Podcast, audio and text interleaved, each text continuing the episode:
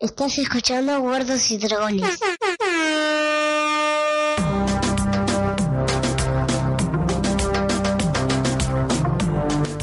¿Qué tal, amigos? Sean bienvenidos a la sexta entrega oficial de Gordos y Dragones, el podcast de Radio Babel en el que hablamos sobre Juego de Tronos y en el que hoy vamos a hablar del sexto episodio de la séptima temporada, anteúltimo episodio de esta anteúltima temporada, también titulado Beyond the Wall o Más allá del muro, homenajeando a una sección del podcast de nuestros amigos eh, Dragones en un tren, de Marcianos en un tren, que tienen una sección especial en la que hablan titulada Más allá del muro, así que evidentemente deben haber llegado o estarán por llegar a un acuerdo comercial por la utilización de este Título. del nombre. Así es. ¿Qué tal, Pavo? ¿Cómo estás? Ya que hablaste, me hiciste acordar que, Eh, que somos acá. dos.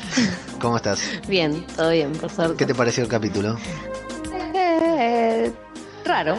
¿Tenés tus dudas? Sí y no. O sea, el capítulo impresionante, me encantó todo. Este, me angustió mucho, pero me molesta que haya sido tan predecible. ¿Sí? ¿Te pareció...? Vos siempre haces futurología, digamos, cuando vemos una serie, una película, Sí, siempre sí. vas un paso adelante eh, descifrando lo que va lo que va a suceder y en esta ocasión te ganaron. Te lo descifraron antes ellos. En esta, en esta me la pusieron así como muy fácil. Sí. O sea, era cualquiera podía darse cuenta de lo que iba a suceder y de lo que estaba por suceder. Me encanta ver, estar viendo una película, una serie y empezar a deducir antes que lo muestren cómo, cómo se va a desencadenar y qué sé yo. Es algo que me divierte mucho cuando lo hago y en esta no me dieron opción, no, no, no tuve tiempo porque de golpe y porrazo ya estaba listo, era re evidente lo que iba a pasar, cómo iba a pasar y en qué iba a terminar. Bien, Eh, ahora nos vamos a meter en escena por escena a ver qué es lo que pasó, qué, qué, qué- qué nos gustó y qué consideramos que pudo haber sido mejor. Eh, primero, como para ponernos un poco en contexto de la serie, bueno, la polémica está, está hecha, la polémica está hecha, en Twitter hay tantas opiniones eh, a favor como en contra, no del capítulo en sí, sino más bien de la realización o del guion o de las, las cosas que sucedieron. Y bueno, se puso muy de moda, más de moda en este capítulo, en el capítulo anterior y en este, el tema del fanservice, del cual nosotros no vamos a hacer mención porque la verdad a mí no es algo que me moleste demasiado el fanservice. Si hay algo que no me gustó de este capítulo, el capítulo me gustó, por supuesto, porque es un capítulo de Juego de Tronos y un capítulo de. Juego de Tronos es mucho mejor que cualquier capítulo de cualquier otra serie. Así que que un capítulo de Juego de Tronos te deje con, con un sabor algo raro, eh, sigue siendo un muy buen capítulo. Ahora, eh, este capítulo en particular, bueno, tuvo algunas cuestiones muy buenas y otras que ya vamos a meternos luego, eh, que pudieron haber sido mejores, digamos. No obstante, vamos a ponernos en, en contexto nuevamente. Este capítulo se filtró el martes, miércoles de la semana pasada, ni bien se había estrenado y estaban empezando a salir los podcasts sobre Juego de Tronos la semana pasada, ya se filtró y esta vez, Pavo, no nos resistimos. No. Esta vez caímos en la tentación Que la verdad que hubiese podido sostenerlo hasta el domingo tranquilamente. Sí, por suerte igual lo vimos filtrado porque ayer a la noche no lo pudimos ver, lo tuvimos que No. rever esta mañana, hoy lunes, feriado acá en Argentina, estamos acostumbrando, algo que es muy raro, estamos grabando de día, mientras uno de los chicos está, una- la nena está durmiendo y el otro muchacho está viendo Power Ranger, así que tranquilamente puede sonar la música de los Power Ranger de fondo. Bueno, eh, decíamos que hubo mucha polémica, en tanto por la filtración, por lo otro, la verdad que a HBO le podemos mandar un mensaje desde acá y decirle que cierren directamente, que Sí, se dediquen a otra cosa. Nosotros pagamos HBO eh, este año para ver Juego de Tronos y la verdad si sabíamos que bueno, está bien por un capítulo yo que me reembolsen aunque sea esta semana que no lo usé para ver Juego de Tronos, ¿no? Que nos reembolsen en la factura. Pero directamente, no sé, la verdad que entre las fallas que está teniendo la plataforma web para la gente que la quiere ver por la web y las fallas de seguridad que está teniendo HBO, digamos, le podemos pedir tranquilamente que cierren y se le, le den la llave a Netflix para que se haga cargo de, de Igual es, es increíble porque una vez te puede pasar. Porque bueno, estás probando el sistema, qué sé yo. Una vez te puede pasar como le pasó a Netflix. Una vez. Pero no te puede pasar tres veces ya. Sí, es raro, es polémico. También puede ser, nunca se sabe si lo terminan liberando ellos el capítulo, para qué, porque no tiene mucho sentido, pero bueno, la verdad que la serie da que hablar, hubo mucha polémica por el tema de los spoilers, por si había que aguantar para ver, por si no había, por si había que, verlo para poder hablar libremente. Bueno, nosotros, yo por una cuestión de no comerme los spoilers lo vi, aparte estaba en buena calidad y bueno, nos resultó más cómodo para poder verlo, eh, verlo y disfrutarlo o no en el, en el momento en que salió el, el capítulo filtrado. Bueno, vamos a meternos directamente en el episodio, en el sexto episodio de la séptima temporada, que comienza apenas un flash en Roca Dragón, en donde vemos una extraña toma en la que en, la, en el mapa vemos el mapa sobre el que Daenerys eh, va organizando la guerra, su batalla, y la cámara desplazándose por sobre el mapa, que pareciera, Pau, que es el mismo mapa que vemos en la presentación, ¿no? Pareciera que, salvo que el, de la presentación tiene movimiento, digamos, que se va, tiene, está mecanizado, eh, pareciera que fuera el mismo mapa y el mapa va desde, creo que empieza desde el Valle de Arryn y llega ahí justo a, más allá del muro, el título que le pusieron en español. Y nos vemos a los muchachos, a la pandilla, a los siete magníficos, recibieron muchos nombres a lo largo de todo, toda esta semana los muchachos, caminando sobre la nieve. Y ahí tenemos lo que son quizás las mejores escenas, los mejores diálogos de todo el capítulo, porque todo lo que han hecho ahí, han hecho ahí con, con esas personalidades, personalidades tan distintas que sin una razón se juntaron ahí en Guarda Oriente, quedó, no hay caso, eh, con Guardia Oriente no lo puedo, no lo puedo mencionar bien. lo que está bueno es que los diálogos dejan claro que siendo personas tan distintas, tan, tan dispares, tan alejadas dentro de la misma historia, todas tienen entre sí algo que los vincula, algo que los une. Claro. Algo en común. De alguna manera estuvieron, están todos vinculados, todos tienen algo que los une en su vida, un hilo, un hilo conductor. En el primero de los diálogos que tenemos ahí más allá del muro entre la gente que está yendo con ese plan tan bien elaborado de ir a, cazar un, muerto. No, no, ese es un... Ya ahí ya bueno, pero con eso metámonos un poco después, porque si no vamos a ir salteando cosas y nos vamos a olvidar, como en el último episodio que dejamos de lado bastante.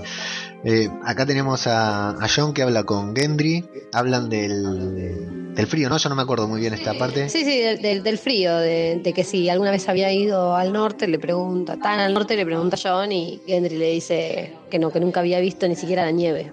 Claro, sí, así que está, nos imaginamos como aquella persona que va por, primera vez a, Bariloche acá, ¿no? Una persona congelada, muerta de frío, que tiene que caminar ahí. Claro, y habla de, de cómo hacen ahí para vivir, ¿no? Y, y Tormund le dice que no se pueden quedar quietos, no se pueden quedar quietos en ningún momento. Y que y ahí le dice que no tienen que tienen que hacer amor, algo por el estilo, ¿no? Le dice para entrar en calor, que tienen que tener sexo, cosas por el estilo. Sí, sí, sí, sí. Y Gendy le dice que no había mujeres y Stormund le dice que se tienen que conformar con lo que haya. Es John el que le dice, no hay, unas, no hay mujeres a varios kilómetros, una cosa ah. así, por varios kilómetros.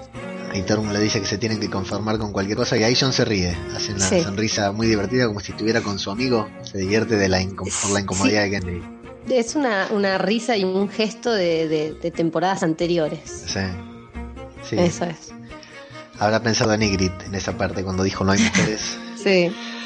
Bien, y luego en, en, el mismo diálogo, otro diálogo que tiene junto con Tormund, Tormund le hace el comentario, claro, porque le habla sobre Gendry, sobre por qué está acá, y, John le dice que, demostró su valor, que es una, es una persona lista, y dice que no le gusta porque la persona lista, la gente lista no anda por ahí intentando cazar un muerto. Oh, ¿Cuánta verdad? Eh, hablan de la reina, le cuenta, le, pregunta si conoció a la reina de los dragones. John le cuenta que sí, le cuenta que combatirá al lado de ellos, pero solamente si él se, arrodilla ante ella, si John se arrodilla ante ella. A lo cual Tormund le dice, sí, entiendo, bueno, son cosas del orgullo, cosas por el estilo, y que le hace acordar a Mans Rider, el rey de los, de los salvajes, que dice que fue valiente y todo, pero que fue el rey que nunca se arrodilló y que cuánta gente murió por el orgullo de, de Raider, de cuánta gente murió porque él no se arrodilló. Lo cual creemos que ya va dejando ¿no? plantada la semillita en John para, además de todo lo que va a pasar a lo largo del capítulo después, finalmente acceder a arrodillarse con, con Daenerys, ¿no? Sí, sí, yo creo que sí, que fue un, un gran detonante esa conversación. Todas esas conversaciones que pasan ahí tienen un, poquito de datos que probablemente, está bien, después lo que pasa es mucho más grande, ¿no es cierto? Pero que pueden hacer eh, influir a John en que realmente ya se tenga que arrodillar adelante de Daenerys para, para conseguir la ayuda de esta. Eh, Gendry se junta con la hermandad, va caminando con Beric y con Toros y les, los sigue recriminando porque lo, lo vendieron a Melisandre. Dice que la dejaron como un con una. esclavo. Como un esclavo. Le dice, me dejaron con una bruja y Toros, que es, tiene el mismo rango, el mismo estudio que Melisandre, dice, no, no es una bruja, es una predicadora. La, la predicadora le dice. El perro se, se harta de escucharlo quejar a Gendry, le dice que deje de quejarse porque ahí está bueno, le dice que Beric murió siete veces y que no anda por ahí quejándose. ¿Seis veces? Bueno, Seis claro, sí, en realidad lo que le dice es que deje de quejarse porque... Lo mataron Claro, seis lo- veces. a vos te quisieron matar, pero estás acá vivo. Este tipo, lo- a este tipo lo mataron seis veces y no se, no se quejó, no se anda quejando por ahí. Pasa algo que tenía que pasar en el episodio pasado, que, que muchos estábamos esperando, que Jorah y John hablen y hablan sobre el padre de Jorah nuevamente. Bueno, convengamos que estaban disputándose a ver quién la tenía más grande adelante de Dani y no tuvieron tiempo como No para hablar. Ahora hablar. que estaban solos en el medio de la nada, no le quedó otro. Están aburridos. Y bueno, hablan del, res- del destierro de Jorah, de cuando Ned Stark lo quería, lo había desterrado y lo quería ahorcar. Que yo no sé si esa parte fue mencionada en la serie. No estoy claro, nosotros la tenemos sabida porque la, la escuchamos en podcast seguro, pero no. Las primeras temporadas me quedan tan, pero tan lejos a mí para algunos detalles. Mm. La verdad no recuerdo si en algún momento dijeron que a Jorah eh, lo había desterrado Ned Stark o que se había ido porque si no Ned lo iba a ahorcar porque andaba traficando esclavos. Sí, me parece que, que fue una de las conversaciones de Ned cuando fue mano. O sea, tengo ese leve, esa leve sensación, pero... Sí, yo, yo- O sea, eran muchos personajes, Sí, era sí. la primera temporada, o sea, como que no, no, no caímos en, en ese detalle, pero me parece que fue una de las decisiones cuando lo pusieron como la mano. Bueno, de hecho, hay un comentario también de Beric más adelante de cuando lo conoce a Ned, que yo, la verdad, estoy esperando que termine la temporada para volver a ver todo de vuelta, porque no me acordaba que Beric eh, había, se había conocido con, con Ned, digamos, hasta que le tomé cariño a los personajes, identifiqué cada cara con el nombre, han pasado dos o tres temporadas, salvo los principales, los demás, los satélites, Claro. no he llegado a, a reconocerlos. Eh, bueno, Jorah y John hablan y hablan sobre, sobre toda esta historia y John intenta de- eh, devolverle a Garra su espada, la espada que le regaló Georg a él por salvarle la vida. Y Jorah lo dice que perdió derecho a reclamar esa espada que le pertenece a él, que le va a servir muy bien y que le servirá también a sus propios hijos. Dos o tres charlas un tanto superficiales, superficiales pero necesarias, digamos, como para eh, bueno, acá estamos también en ese límite, el límite del fanservice cuando los personajes hablan de algo que, que el espectador sabe y que por ahí no es necesario hablar, pero que al mismo tiempo si no pasa, si los personajes se encuentran, están tiempo juntos y no hacen mención a eso, también queda como Sí, fingido, sí. queda flojo porque vos decís, bueno, vos te cruzás con cualquier conocido y sacás un recuerdo de la galera. Sí, sí, sí, tal cual, tal cual. Así que hubiera sido poco creíble que no hablaran, que, que John con la espada en la cintura no le dijera a Llora de su propia espada y que Llora Sí, no sí. le hablara de que su padre intentaba colgarla. Pero aparte, o sea, no, no respondería a lo que es John y a todo lo que él predica y hace. Entonces, Eh, Es, cierto, también es, es, es consistente con el personaje de John, que es un tipo noble, leal Claro. Y que no dudaría en devolverle, en darle su espada a, a Llora. Y en Llora también habla bien de él, habla bien de él el hecho de que Sí. de que no la acepte. Nos vamos a este lindo lugar tan metido en nuestro corazón en el que tenemos una trama tan tan aburrida, no tan no aburrida, pero al final es Aria la que lleva la- el aburrimiento a cada a cada Mm. sector en donde Es se como traslada. cuando veíamos a Dorn, que también Sí. Dorn nos parecía re aburrido en las primeras temporadas. Después cuando pasaba la vida de Arya en Bravos, En también Bravos, nos claro. rompía las bolas. Sí, sí, por eso. Este, y ahora está en Invernalia, donde estaba todo. el- Igualmente, creo que el problema es que no está John en Invernalia, pero bueno. Es una linda trama, es una linda trama porque, o sea, va creciendo la desconfianza entre las dos hermanas, pero bueno, no sabemos a dónde quieren llegar, digamos, nos vamos a enterar y quiero creer en el próximo episodio. Tenemos a las hermanitas Stark, Arya y Sansa que nunca se llevaron bien, viendo paradas en el balcón en donde alguna vez vimos que las miraba, que estaba Catelyn mirando a John con una mirada muy afectuosa, Ned mirando a sus propios hijos, y Arya cuenta una linda historia de cuando ella agarraba las flechas que se caían y practicaba puntería a escondidas porque no la dejaban, porque ella tenía que tejer, bordar o no sé qué es lo que quería hacer. Y que en el momento en que logró darle en el blanco, sin que ella sepa, Ned la estaba mirando y la aplaudió, la felicitó. Una linda historia que nos recuerda a Ned. Es un lindo recuerdo y una vez más refleja lo que era el estar, exactamente, sí. sí, bien fiel a lo que nosotros nos imaginamos. Y a Aria, que dice que ahí se dio cuenta que las que no era ella la que estaba mal, sino que las reglas que le impedían a ella agarrar un arco y una flecha estaban mal. Pero, pero eh, como tiene problemas psicológicos, ese recuerdo le dispara, le dispara algo contra Sansa porque le dice, ahora papá está muerto, está muerto por los Lannister y con tu ayuda cambia dramáticamente el rostro, los gestos de Sansa, le dice de qué estás hablando. Entonces ahí empieza a leerle la carta, la notita, que Sansa dice que no hace falta que... Y Arya le dice, esta es tu linda letra. Claro, porque le habla de las letras, sí, que las conoce, le reconoce la letra. de la vida, que venía las bolas al plato. en vez de estudiar, en vez de practicar caligrafía, estaba salvaje y ahora se lo echa en cara a la hermana. Claro. Bueno, y Sansa dice que no, hace falta que se la lea porque se la acuerda de memoria. Le lee toda la carta para los que no lo habíamos podido leer la semana pasada, que teníamos tantas dudas sobre de qué se trataba esa notita. Y dice que está en contra porque, bueno, Sansa le dice, a mí me obligaron a, a escribir esa carta. ¿Y cómo te obligaron? ¿Con un cuchillo en el cuello, digamos, claro? Sí, convengamos que tampoco fue una gran obligación. Con dos dedos de frente te ibas a dar cuenta que lo que estaba diciendo Cersei no tenía sentido. Pero bueno, sabemos cómo es Sansa, en media así como tontita. Tiene demasiada sangre Tully comparado con el resto de sus hermanos. Y. Porque sí, es verdad. Sansa le. Arya le dice: Te estaban amenazando con un cuchillo, te estaban torturando, te estaban. O sea, no, no le hicieron nunca nada, jamás la tocaron. Y sin embargo, la escribió igual soporta lo que soporta y demás. Claro, pero solo para seguir con vida, no es que se juega eh, eh, el honor o, la pertenencia. O sea, ella hace todo lo que hace para mantenerse viva, nada más, a costa de no le importa qué.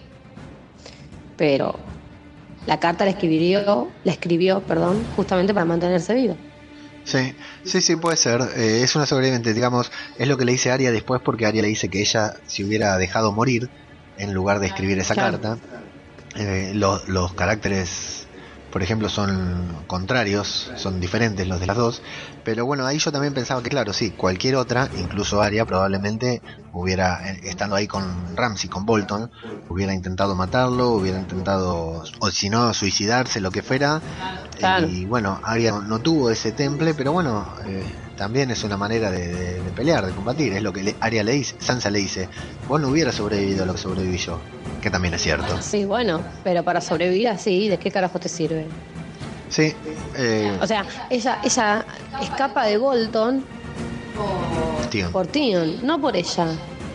O sea, cualquier otra persona en su lugar hubiese corrido y se hubiese tirado. Y ella, por miedo a, a no sobrevivir, no lo hace. Sí. Lo hace solo porque Tion la obliga. Sí. O sea, es probable, es probable que en ese punto Aria tiene razón. A mí lo que me gusta de esto es que van cambiando permanentemente. Vos vas escuchando a Aria y decís, ah, muy bien, mira, Aria lo que dijo tiene razón. Y cuando habla Sansa decís, ah, mira que bien, también tiene razón. Porque Sansa le dice, bueno, cuando Aria le dice que ella estuvo ahí y recuerda que ella estaba, que, linda se te veía ahí arriba cuando estaban decapitando a papá, Aria le dice, ¿y vos qué hiciste? ¿Vos estabas ahí? Sí, claro que estaba ahí. ¿Y vos qué hiciste? ¿Corriste a ayudarlo? ¿Corriste a hacer tal cosa? O sea que va cambiando de lado la conversación. Lo intentó. Y no le dejaron, sí.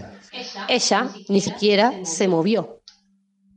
Eh, sí, bueno, pero ella había, eh, cuando escribió esa carta, o no me acuerdo qué es lo que había hecho, lo había hecho con la palabra del rey o de Cersei de que iban a tener misericordia con su padre, que le iban a mandar al muro a su padre. O pero la única estúpida que puede creer eso es ella. Está bien, de todas maneras su padre estaba muerto igual, hiciera ella eso o no, ya está, su sentencia bueno, Por eso digo, qué necesidad de hacerlo, o sea, si ya sabía cómo iba a terminar. Lo hace para salvarse ella.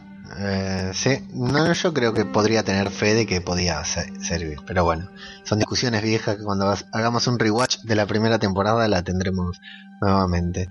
Ahí lo que dice Sansa le tiene miedo y dice, ¿qué vas a hacer con esta carta? Y Arya le dice, ¿por qué tenés miedo? No, no le tengas miedo a John porque John te va a comprender, los que no sé si te van a comprender son los demás. Por ejemplo, ¿qué va a decir Liana Mormont? Es más chica que vos a esa edad. Claro, sí, sí, es más chica que vos a come. ¿Y qué va a opinar de cómo actuaste? Nada, nada, nada. Y la Lo peor vemos, que le puede pasar a, a Sansa. la vemos realmente asustada a Sansa en ese momento con esa cartita. Eh, así que bueno, están mal las cosas entre las hermanas Stark nuevamente. Y volvemos al otro lado del muro donde el perro y Tormund se conocen, hablan de Brienne en un guiño. Ahí sí, ¿ves? Ahí podemos decir que es fanservice, pero aquel que estaba viendo esa parte y no se sonrió con la conversación entre el perro y Tormund, bueno, no, no tiene sangre, no sé. Porque la verdad que no era útil, no servía de nada, ni para las cosas No. que pasaron para atrás, ni para adelante. Pero cuando Tormund habla de que quiere tener bebés con Brienne Ay, sí, qué tierno. y que dice que imagínate los bebés gigantes y monstruosos que podemos llegar a tener. Es, es, es maravilloso esa, esa frase de Tormund que dice, no, Sí. imagínate unos nenes lindos. No, no, gigantes y monstruosos que van a dominar el mundo, dice, Sí, dice sí. Tormund. Y le dices, es más grande que vos, le dice al perro. Y el perro le dice, cuando saca cuenta, le dice, ¿qué? ¿Brienne de Tark? Ah, la conoces, le dice. Dice, que te, te mira como. te mira como si te quisiera. Ah, yo sé cómo me. No sabes cómo. He visto cómo me mira, le dice Tormund. Sí. Como si Brienne lo mirara bien, ¿viste? Lo mirara con amor. Sí. dice, He visto cómo. Y lo mira con una cara de odio, como diciendo: si te agarro, te rompo todo. Lo mira como si quisiera vomitar. Y ahí le dice, ah, sí, que la princesa se da cuenta por la forma en que nos hemos encontrado, le dice Tormund, que fue muerto por, por Brienne de Tart. Y bueno, y Beric, y ahí es cuando Beric y John hablan sobre Ned Stark, que le cuentan que, que le habían ca- en- encargado una misión a, a Beric cuando, cuando John era. cuando Ned era la mano del rey. Y ahí lo que hablan en una charla profunda, porque los dos fueron eh, vueltos a, la vida por el, por el dios del fuego. John dice que nunca le habló, que no entiende nada, que no sabe para qué está ahí, por qué está ahí. Beric le dice que están ahí porque, o sea, que los revivió a ellos y no a otros, y que hay una razón por la que están ahí, aunque no entiendan cuál es. Y ahí me gusta que le dejan claro que la muerte es el enemigo, ahí está el título del capítulo, le dice Beric, o sea, el, el enemigo contra quien estamos peleando es contra la muerte. Y John le dice, bueno, pero la muerte es inevitable, todos vamos a morir algún Claro. día. Y Beric con mucha calma le dice, es que el enemigo siempre va a ganar, pero nosotros lo que tenemos que hacer es luchar, digamos, tratar de que esa derrota en manos del enemigo se postergue todo lo que pueda. Y la mejor frase de todo el capítulo creo que es cuando le dice, ni tú ni yo, le dice Beric a John, ni tú ni Sí. yo vamos a encontrar felicidad en esta vida, pero podemos defender a aquellos que no pueden hacerlo por sí mismos. John se queda pensando y dice, sí, es cierto, eso es lo que tenemos, porque los dos, bueno, si nos ponemos a pensar en Joe, eh, en John, ha sufrido toda su vida, ha estado marginado toda su vida y todo lo llevó a esto, a estar ahí, en ese lugar, está bien. Sí, Saquemos de cuenta que es un plan estúpido, sí no, no, no, no. fue su misión, el tipo siempre aceptó todas las cosas que se le fueron tocan, topando enfrente, la guardia de la noche, irse con los salvajes, ser Lord Comandante, morir, resucitar, eh, recuperar Invernalia, todo para llegar a ese momento. Y es por eso que entiende lo que Beric le dice. Es lo, lo único que tenemos que entender de todos los planes que pueda tener eh, el dios, es que estamos acá para hacer esto, nada más. Me, me hace acordar mucho a, a Locke en Lost, que asumía su destino al toque. Ah, o sea, ya sí, se caía en totalmente. el- Es el primero. y el tipo Sí. entendía claramente lo que tenía que hacer. Y llegamos a la montaña con forma de flecha, en la que el perro reconoce que es el lugar, que ya están cerca. Ahí me causa, me, me gusta mucho que realmente hasta Toros y Beric se sorprenden. O sea, el, el único que tuvo la visión clara de a dónde tenían que ir, cuál era lo que estaba pasando, fue el perro. Los demás tienen otras percepciones de la visión de- del dios, pero el que le el que vio claro hacia dónde tienen que ir fue el que vio claro hacia dónde tienen que ir fue el perro. Sí, que la verdad que no sabemos si le mostraron, si vio lo que vio para ayudar o para cagarla, porque desde que salió de ese viaje no hizo una bien. El perro. Sí, Eh, no. bueno, pero el perro es un marginado, sí, sí, es el chico caprichoso de, de- del grado. Eh, nos vamos a... Bueno, esa montaña con flecha, ¿viste? Hay una captura en Twitter, en las redes sociales, anda dando vuelta que parece que es el mismo lugar, es el lugar así nevado, es el mismo lugar en donde los niños del bosque convirtieron a- al primer hombre en, Caminante Blanco, ¿te acordás cuando lo vimos Sí, sí, sí, la sí, temporada pasada? Parece, hay un montaje que hicieron entre las dos imágenes en que se ve que fue- parece el mismo paisaje pero nevado. Está esa Ah, montaña en Punta de Flecha, después te lo voy a buscar, me olvidé de mostrártelo, está Ah, bastante vos. piola que puede ser ahí donde comenzó todo, viste, ese lugar. Y bueno, pero desde ahí salen, así que algo Y tiene que. Puede ser. En Roca Dragón tenemos una conversación entre Daenerys y, Tyrion mirando el fueguito en la hoguera, hablando sobre. sobre le, le dice Daenerys a Tyrion, ¿sabés lo que me gusta de vos? No sé, ¿cómo, cómo se empieza una conversación así, no? Entonces ahí le dice, che, ¿sabés lo que me gusta de vos? Y Tyrion diciendo, ¡epa! ¿Y ahora qué pasó? Sí, Eh, bueno, le dice que Tyrion intenta no ser, no intenta ser un héroe. Y, Tyrion le dice, bueno, no, Gracias. no, pero le dice, claro, me gusta que sos un cagón y por eso sobrevive. claro, gracias, te lo agradezco, Dani. No, dice, bueno, todos somos un poco heroicos, de vez en cuando se siente tocado Tyrion, por eso le dice, no, dice, porque, y nombra a todos sus hombres, eh, nombra a Caldrogo, nombra a Dario, nombra a Llora, eh, no sé si nombra a alguien más, dice, todos ellos intentaron ser héroes y todos ellos están muertos. Incluso este rey del norte, dice, o Jon Sí, Snow, no me este Jon Snow, como si no supiera quién es. Claro, y Tyrion le hace un pequeño guiño como diciendo que, que a ella le gusta a él o que a él le gusta a ella. Ella le dice que es muy bajito, segundo golpe bajo para Tyrion, que luego ella le Pero tiene ahí que ella lo siente, porque le, le pide disculpas, como si no fuera eso lo que ella quiso decir. Y, y eso que Daenerys también es eh, no, no es demasiado alta, digamos, ¿no? No, no. Eh, eh, bueno, entonces hablan, eh, Tyrion le hace un guiño ahí como que le gustara y ella lo vacila. Y se ponen a hablar sobre Cersei y sobre cómo va a ser cuando se encuentren. Le dice que Cersei va a tener una trampa preparada. Y Daenerys le dice, bueno, nosotros tenemos que tener una preparada. Y Tyrion le dice, bueno, no, porque si vamos a empezar un nuevo mundo, sería bueno no empezar un nuevo mundo con trampas y traiciones. E intenta prevenir un posible ataque de locura de Daenerys. Le dice, mi hermana te va a buscar, mi hermana va, te va a hacer saltar, va a intentar de que vos eh, Mm. pierdas la, la calma y vos, eh, como buena reina, tenés que estar eh, tranquila para no caer en sus trampas, no tener un acto impulsivo. Y ella se sorprende y dice, pero... Porque él le dice, sabemos que sos de tener actos impulsivos. Mm. Y le hace referencia al momento en que quemó a los Tarly. A lo cual ella le pide, le, le explica nuevamente lo que nosotros decíamos en el podcast pasado, que no fue un acto impulsivo, fue un acto deliberado, fue un acto de guerra, algo que tenía que pasar porque ella les había dado la opción. Claro que sí. Tyrion no lo acepta, Tyrion no lo comprende, le sigue diciendo que, que fue un acto impulsivo, que no lo tenían que hacer, que los podía haber doblegado de otra manera. Sí, poniendo a los prisioneros. Y ella ya dejó en claro que ella no viene a tomar prisionero de nadie, excepto al muertito blanco ese que tienen ahora como prisionero para llevarle a. La va a pasar bien. Entonces le dice Tyrion de por qué, eh, de que hay que ponerse en el lugar de sus, de sus enemigos, porque ella le dice que le parece que se está poniendo en el lugar del arma. Le dice, sí, por supuesto, soy el primero en desconfiar, pero también hay que ponerse en el lugar de tus enemigos, porque si no, nunca vas a poder anticipar los movimientos que ellos haga- hagan.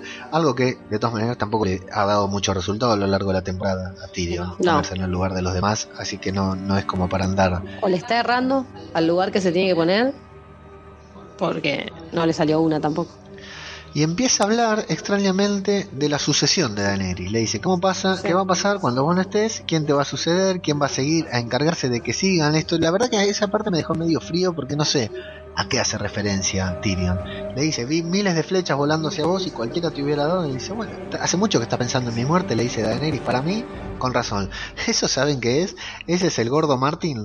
Viste que la gente le dice, "Eh, ¿por qué no escribís antes de...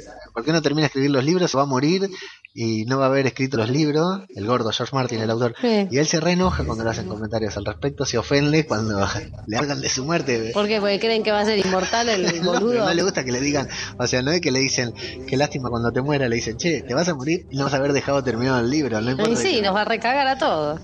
Ah, Está ahí boludeando. Así que esa parte la deben haber puesto en homenaje a, a George Martin. Eh, eh, bueno, y le dice que no van a hablar de su sucesión hasta que no suceda su coronación, digamos, hasta que no. Igual no pasa nada, porque ahora se reengancha con John, Y, eh, la pasan re bien y queda súper embarazada Claro, de porque 15 esa, pibes. esa es la primera vez del capítulo en que hacen mención a que Daenerys no puede tener hijos.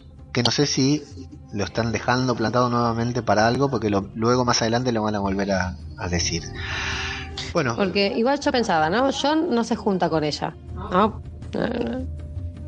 ¿Y con quién? Si no queda nadie, ninguna familia Liana Mormón. Sí, también lo pensé, fue la única que pensé. Pero bueno, es una nena, tiene que esperar como 15 años. Sí, no, no, no necesariamente, bueno. Sí, se puede casar ahora, pero igual no, no está, está. Se viene, vio los ojos del rey de la noche. No está como para ponerse a pensar en, en. Bueno, pero ya se va a morir el rey de la noche y si no va a morir él, uno de los dos va a morir. Claro, por eso, hay otras cosas más importantes. Eh, En vano pensar traer... Aparte, ¿qué mierda piensan tanto en el rey de la noche? Lo tenía ahí enfrente. Con Pará, no te adelante. Guardate para el momento que ya llegamos, porque nos vamos ahí a, a detrás del muro, a una nevada intensa que no nos deja ver, ni siquiera nos deja ver que tenemos un oso por delante. El que lo ve es Gendry, que en su vida habrá visto un oso, pero reconoce que es un oso. Lo que sí este grupo hay que reconocer que con todo lo mío este plan, con todo lo jodido que pudo haber sido, con toda la, la porquería que pudo haber sido, hay algo que estuvo muy bien pensado y que lo hicieron muy bien y que deberían aprenderlo en otras series o lo hubieran aprendido otros personajes en esta misma serie, en otras temporadas, que siempre adelante de todo tiene que ir un extra. Sí, el extra sí. mándenlo adelante. pibe. Adelante todo y atrás de todo, vamos a ver después. El extra sin nombre, que no sabemos si era salvaje, si era de Roca Dragón, si era de Invernalia, de esos que lo acompañaron a Roca Dragón y tuvieron que entregar las armas.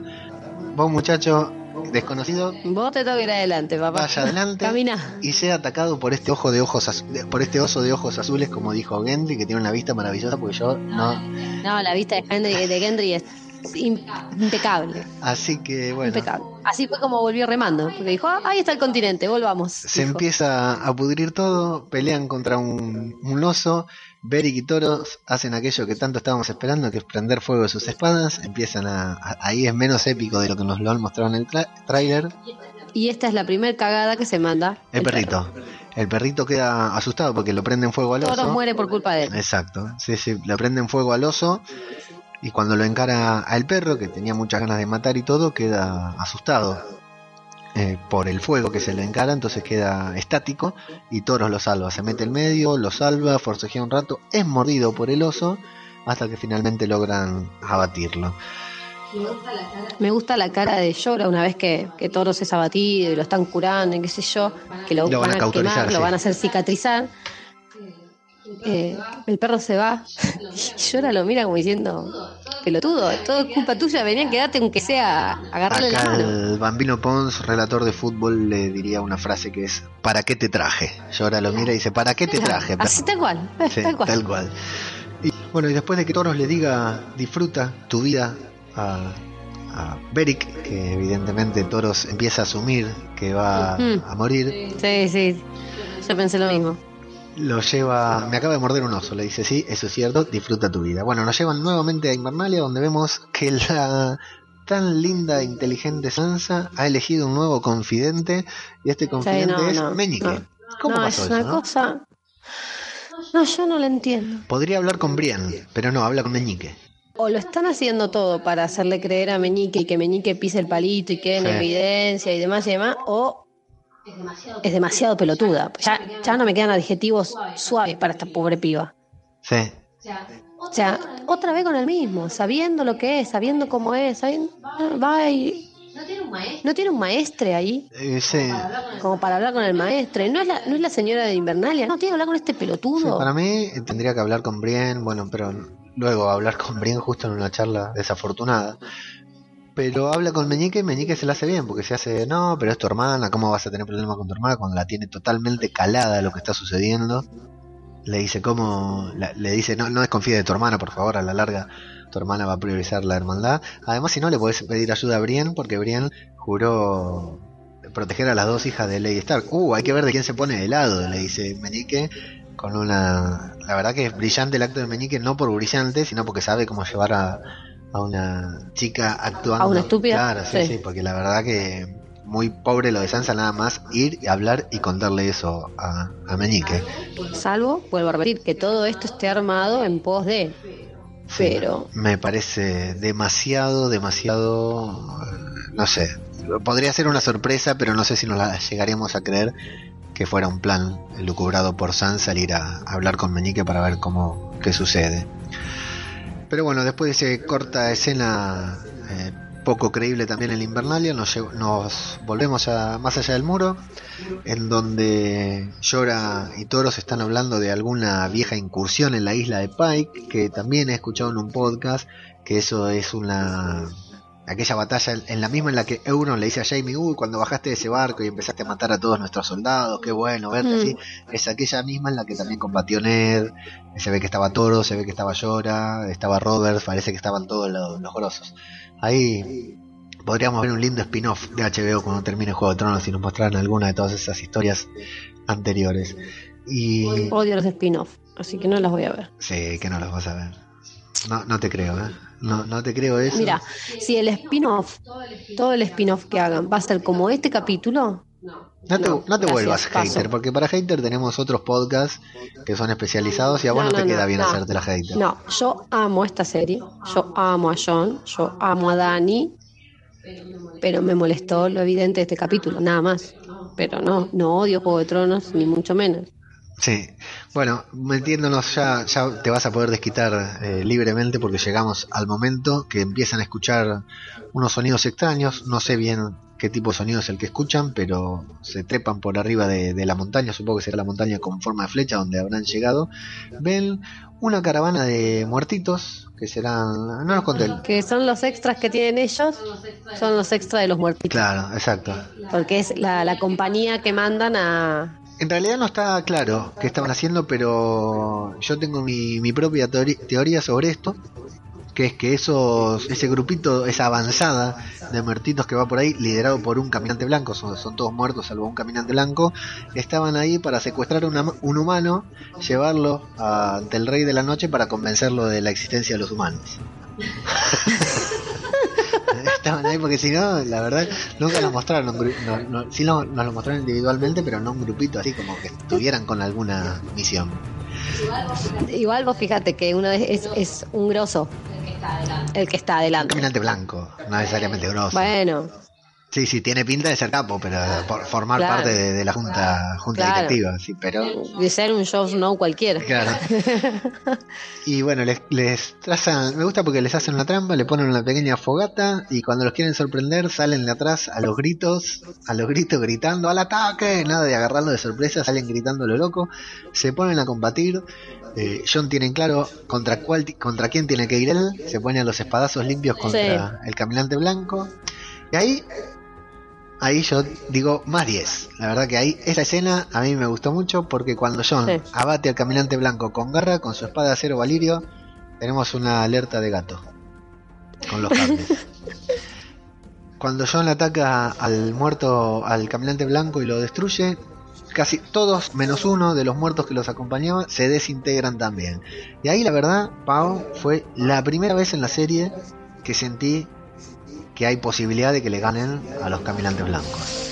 Porque antes no hay forma, no hay forma. O sea, John está empecinado en reclutar un ejército. No hay ejército que pueda hacerle frente a los caminantes blancos. Ya lo dije. No, no, salvo que lo que busque John es debilitarlos para él poder llegar realmente Bueno, al no porque- de la noche, pero ahora, olvídate. De esto nos enteramos ahora.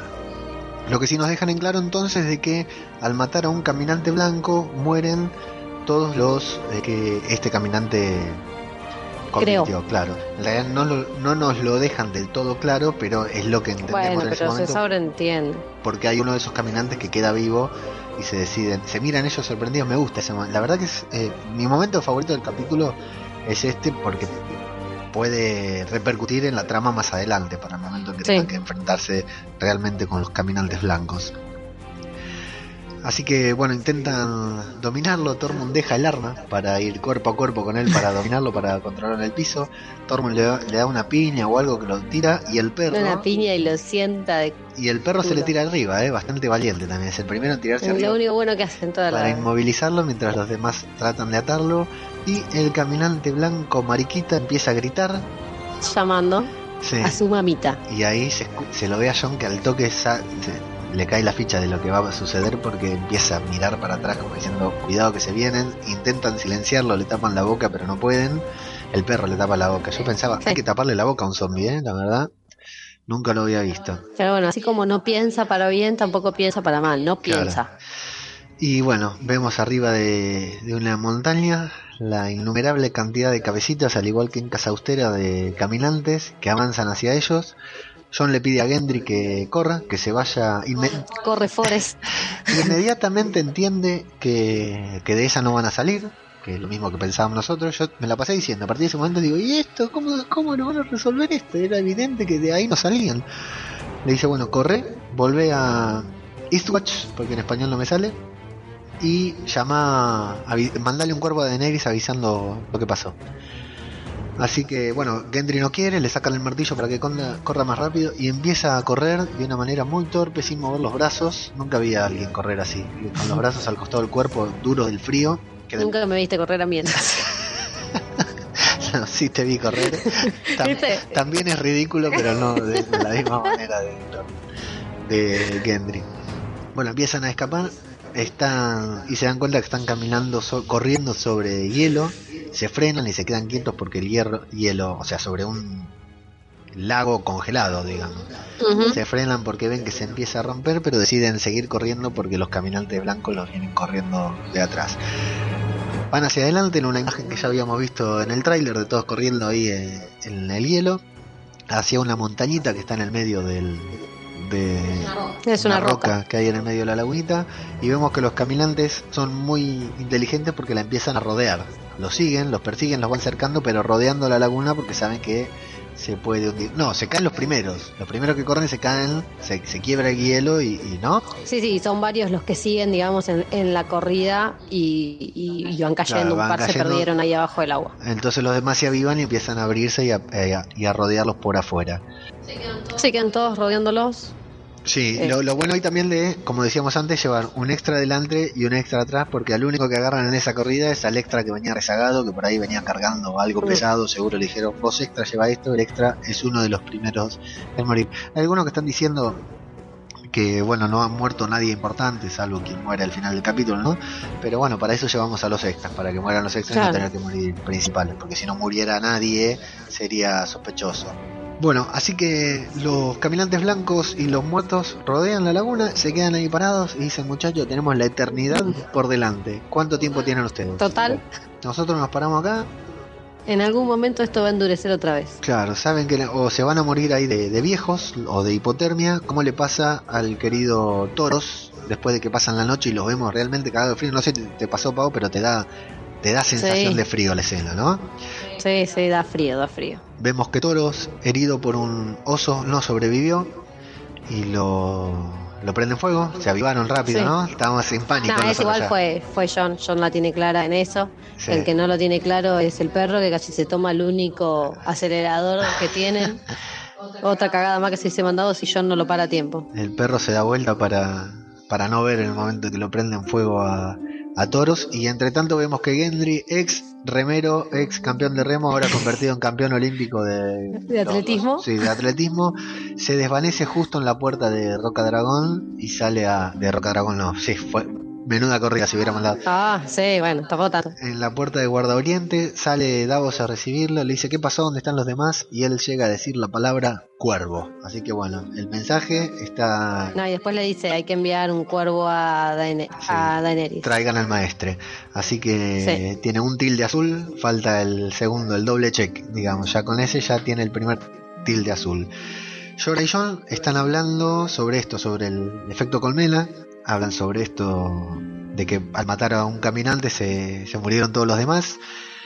Y Sí. Beric y Jorah dicen, bueno, quizás sea suficiente con ir y encarar a este, vamos, y matamos a aquel que es el que inició todo, él los convirtió a todos. Y John, extrañamente, dice, no, no, nosotros nuestro trabajo es venir a buscar a este muerto y llevarlo Sí. a Roca Dragón. No, parece empleado municipal, ¿viste? Sí, sí. Chabón tiene una cosa, una tarea, listo, esta. No importa si de golpe y porrazo se te abrió y se te despejó el camino para hacer esta otra. No, porque él venía a hacer esta tarea y era la única que tenía que hacer.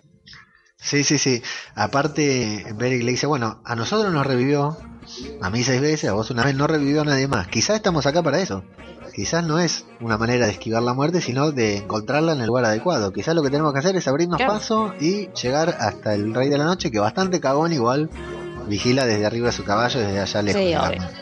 No sé si es cagón o es más inteligente que todos los demás y se las manda a guardar a todos.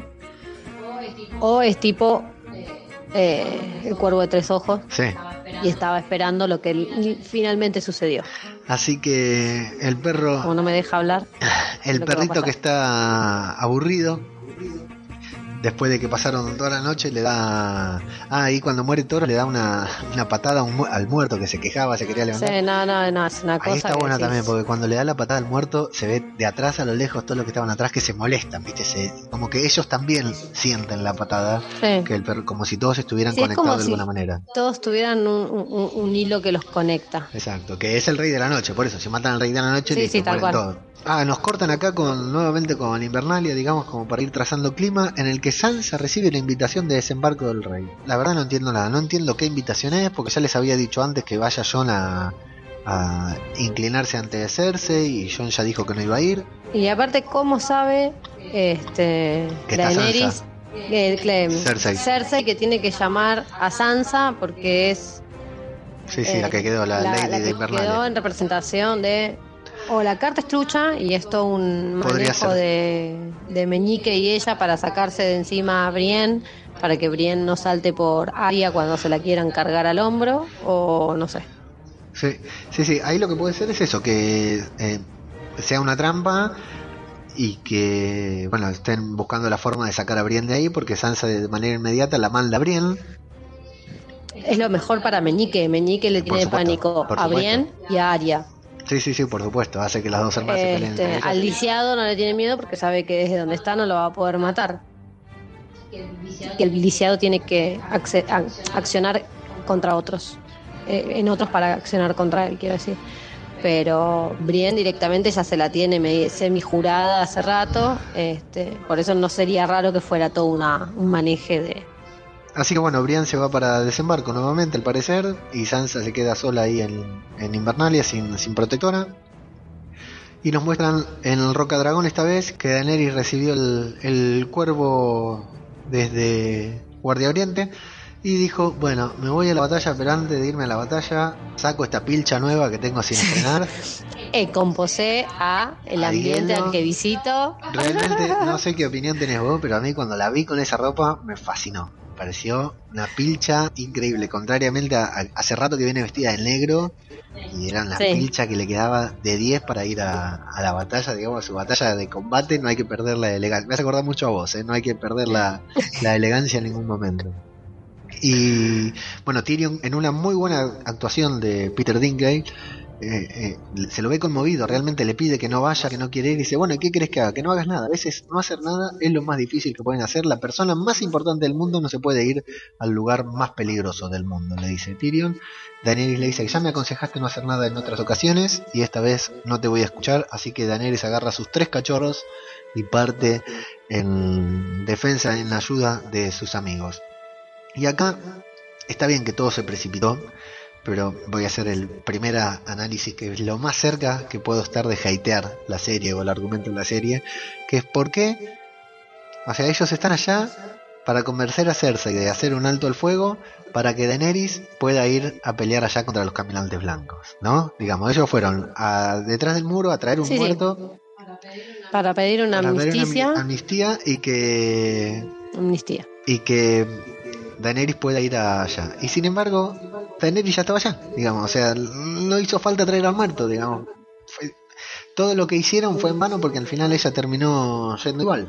Y es como le dice Tyrion, bueno, ellos sabían a dónde iban, ya está, tienen que hacerse cargo de, de lo que les pasó. Así que bueno, eh, nos muestran nuevamente, ya sabemos que Daenerys está en camino, lo cual atenta levemente contra la emotividad que puede tener el episodio más tarde. Vemos que el perro está aburrido, La, la caga por segunda vez. se considera libre de pecado y tira la primer piedra.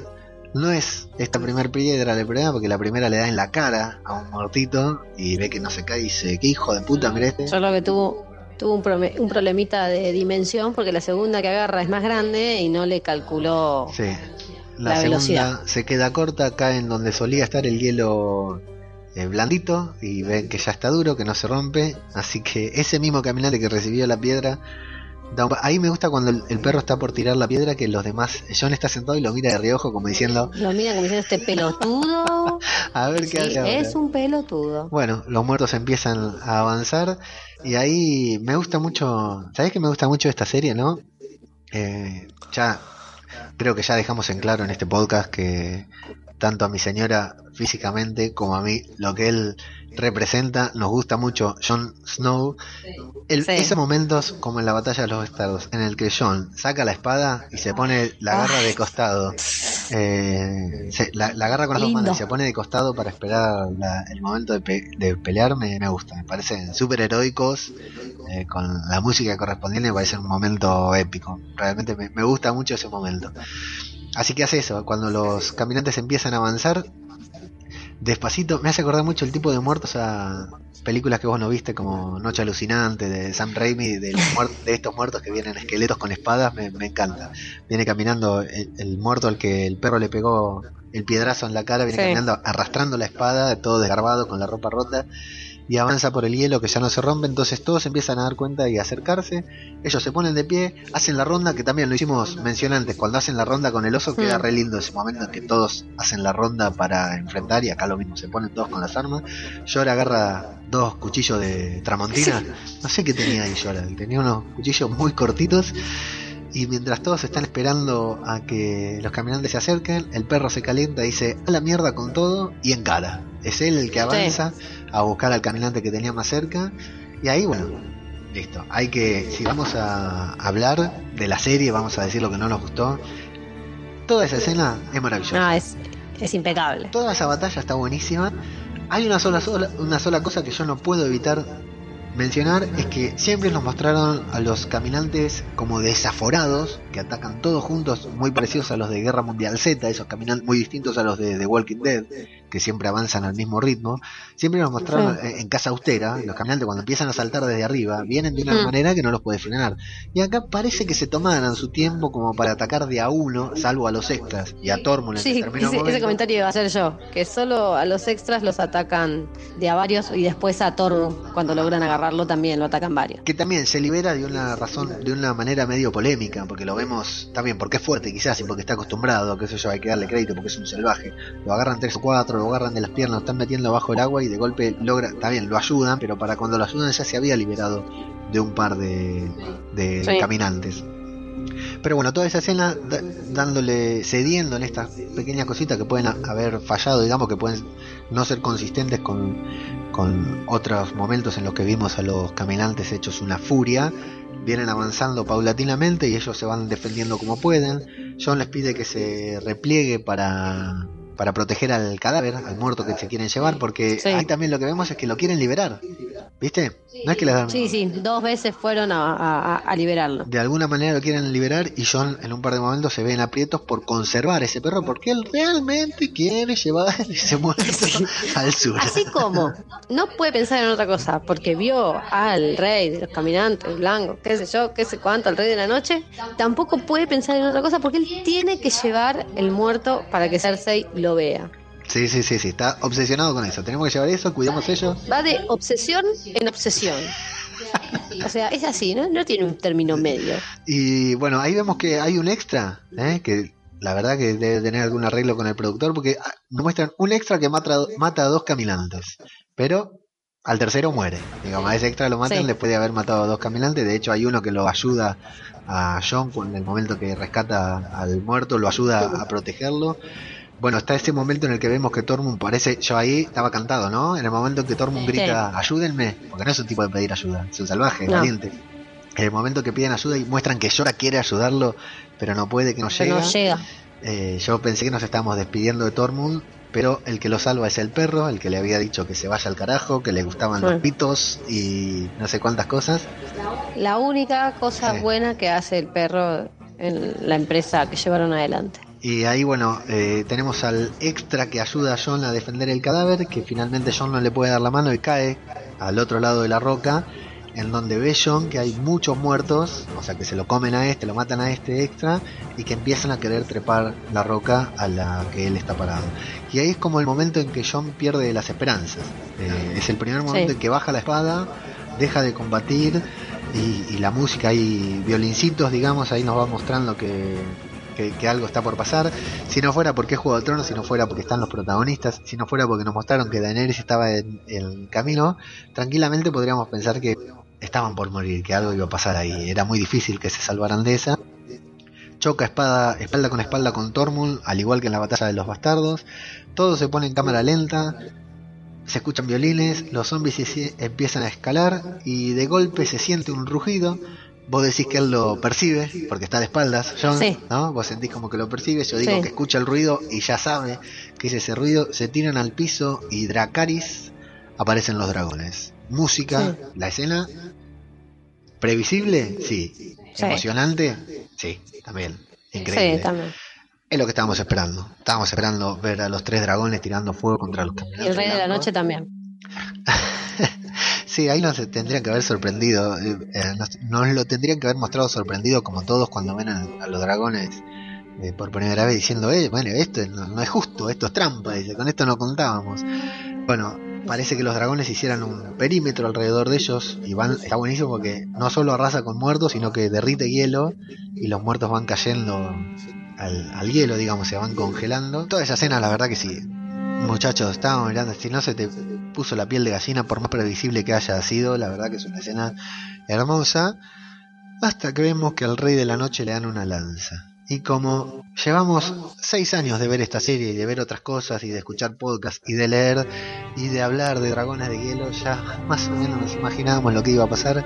El Rey de la Noche, con una calma, con una tranquilidad y con una habilidad digna de Brian Toledo, el lanza jabalina olímpico argentino. La verdad que yo lo primero que pensé en él, me encanta porque tranquilo el Rey de la Noche, nunca se desespera, con mucha seguridad en lo que está haciendo, agarra la lanza, hace el movimiento típico de tirar una mano para adelante para tomar impulso y calcular y la lanza hacia atrás, pero sin mover demasiado el cuerpo, la hace con la medida justa, como si fuera un robot.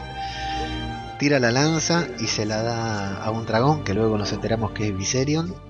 Y ahí también está muy bien hecho, porque le clava la lanza y es como si hubiera una explosión. No sé si viste, como si Sí. tuviera un tanque de nafta eh, que le- como si viste como si tuviera fuego adentro el dragón eh, se la clava y, y explota el dragón empieza a, Sí. a derramar fuego Sí, sí, sí. es, es imponente Eh, esa escena es fuerte cuando el dragón ya, cuando el rey de la noche agarra la lanza ya te pones nervioso porque te das cuenta de lo que va a pasar Sí, sí. Cuando tira la lanza y le da a Viserion es terrible pero el grito de Drogon en el momento en que le clavan la lanza a Viserion No, no, me pone loca. Esta escena me pone loca. Aparte el grito de Drogon ahí diciendo mi hermanito, lo que fuera que estaba diciendo, fue terrible. Sí, no, no. Durísimo. Fue, Y el otro dragón que, ay, no me acuerdo el nombre, ¿Raegar es? eh, Bueno, no importa, vamos a decir una pavada. El otro dragón, Sí, es como Raegar. le dice Ivanjo en el Chiringot, le dice Drogon, not Drogon 1 y not Drogon 2. O sea, como para no ponerle nombre. El- en el momento en que el not Drogon 2, eh, Viserion está cayendo, el otro dragón lo, lo sigue. Sí, Como si lo quisiera ayudar, lo acompaña hasta el momento en que cae, impacta en el hielo, se hunde. sí, el se hielo. hunde lentamente. No, esa escena es increíble, digamos. Esto es lo que venimos a ver, para esto pagamos, ¿eh? para esto estamos pagando, para que hagan una serie como esta. La verdad que sí, fue previsible, pero eh, Lo que fue pre- previsible fue el- la manera. Fue, o sea, sabíamos que iba a morir. Sabíamos que no iban a, a- a quedar vivos los tres dragones. Pero, qué sé yo, una batalla.